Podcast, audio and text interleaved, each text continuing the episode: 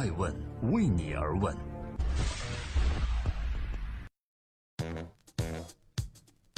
Hello，各位好，这里是爱问每日人物，我是爱成，欢迎聆听守候，每天晚上九点半带你领略这个地球上最值得关注的商业人物，他们的创新和创富。可能大家也听到我周遭的环境略显吵闹，我正在前往仁川机场的路上。在今天分享艾问每日人物之前，我忍不住要对中国当下面临危机的一家企业和它的创始团队做一个观点分享。我看到很多财经的工作群，看到很多财经媒体人，很多企业的内部群里面都在思考贾跃亭和乐视面临的经济危机问题，其中也有不少表现出了用幽默的段子进行冷嘲热讽。对此，我想说的是，锦上添花和雪中送炭都是可贵的。其实我本人在。刚回国的时候就认识了贾跃亭总和他的创始团队。坦白讲，在中国我观察的那么多创业者、企业家里面，我真心佩服他们的勇敢、无畏和敢作敢为，即使是很多不可能或者是难实现。但是这件事情最值得反思的是，中国的政治、商业和民众的环境给予我们中国创业者、中国颠覆者、中国开拓者的宽容和支持太少了。往往大家可以锦上添花，但是很难雪中送炭。所以在艾问第三本的创业不死法则里面，我们也提到，企业就是一个向死求生的过程，每个阶段都有自己的使命。那是否我们对受挫者或失败者应该更多的宽容呢？欢迎在微信的后端留下您的看法。回答今天的正题，爱问每日人物。我们希望除了中国的顶级的创业者、企业家和投资人之外，更多的介绍全球范围内的环球人物，带你领略他们独到的创新精神、创富法则。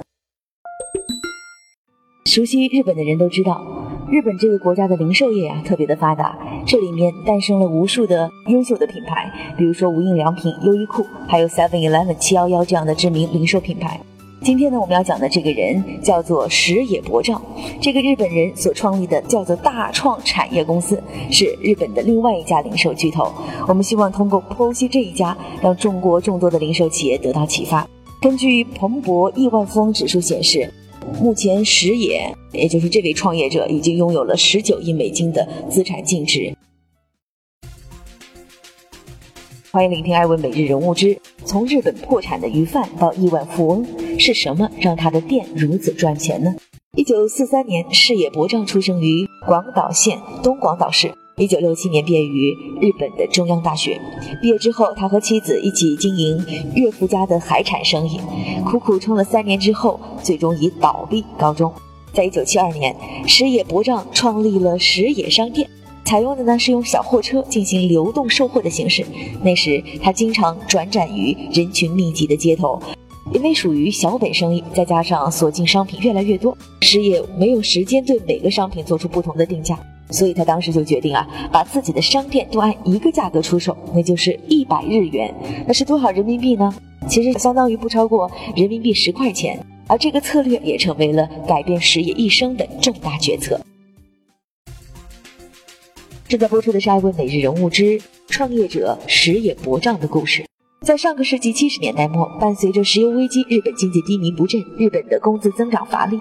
面对这样的情况，在当时的日本人更愿意选择价格低廉的商品，而石野博丈就刚好迎合了这一消费趋势，因此迎来了自己事业的发展黄金时期。所以，我们说运势以及大的趋势是对于创业和企业运营中非常关键的一点，要顺势而为。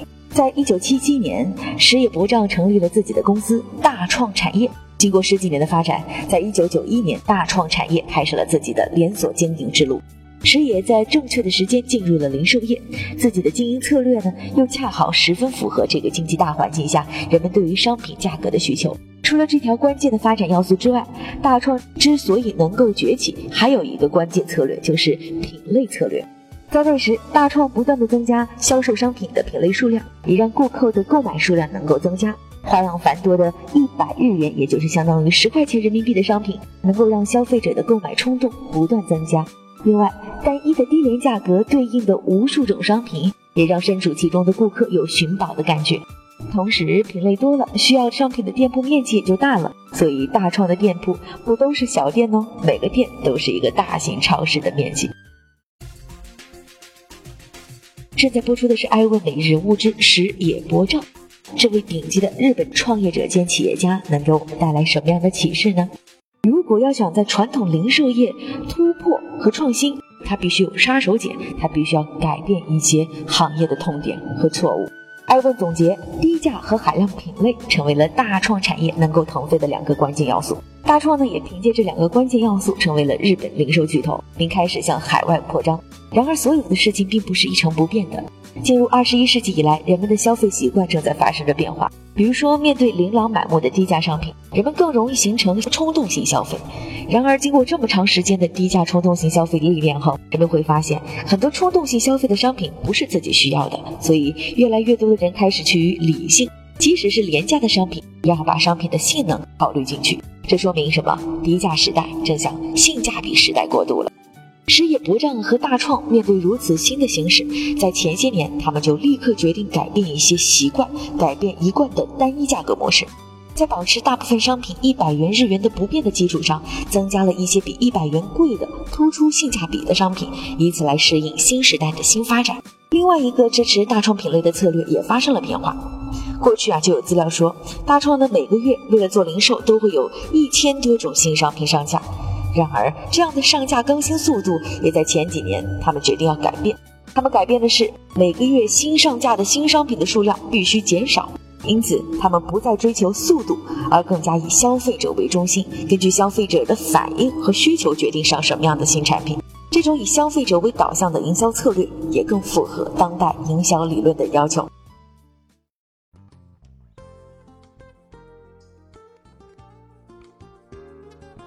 在今天爱问每日人物的最后，感谢各位的聆听和陪伴啊！尤其是我在前往仁川机场的路上如此的嘈杂，但希望的是这些内容是有用、有趣、有料的。在最后，我们想说，大时代背景加上正确的策略，再结合能够审时度势的改变，才能让实业不涨的公司能够脱颖而出。而现在呢，大创产业仍然是日本领先的百元店，当年的小商店已经变成了上千家店。从一国走向了几十个国家，石野博丈常对人讲：“我其实是一个很普通的人，没有什么经营秘诀，也不会企业经营规划，更对计算机和互联网一窍不通。我有的只是时时刻刻提醒我的危机感。这种危机感让我紧张，让我觉得如今活的呀太滋润，得到的比付出的多太多。我总觉得公司要破产，所以每周两三天我都会紧张的睡不着觉。”这也许就是石野博丈和他大创产业成功的经验和诀窍吧。我马上要到仁川机场了，谢谢各位的聆听和陪伴。我是爱成爱问人物的创始人，爱问为你而问，让内容有态度，让数据有伦理，让技术有温度。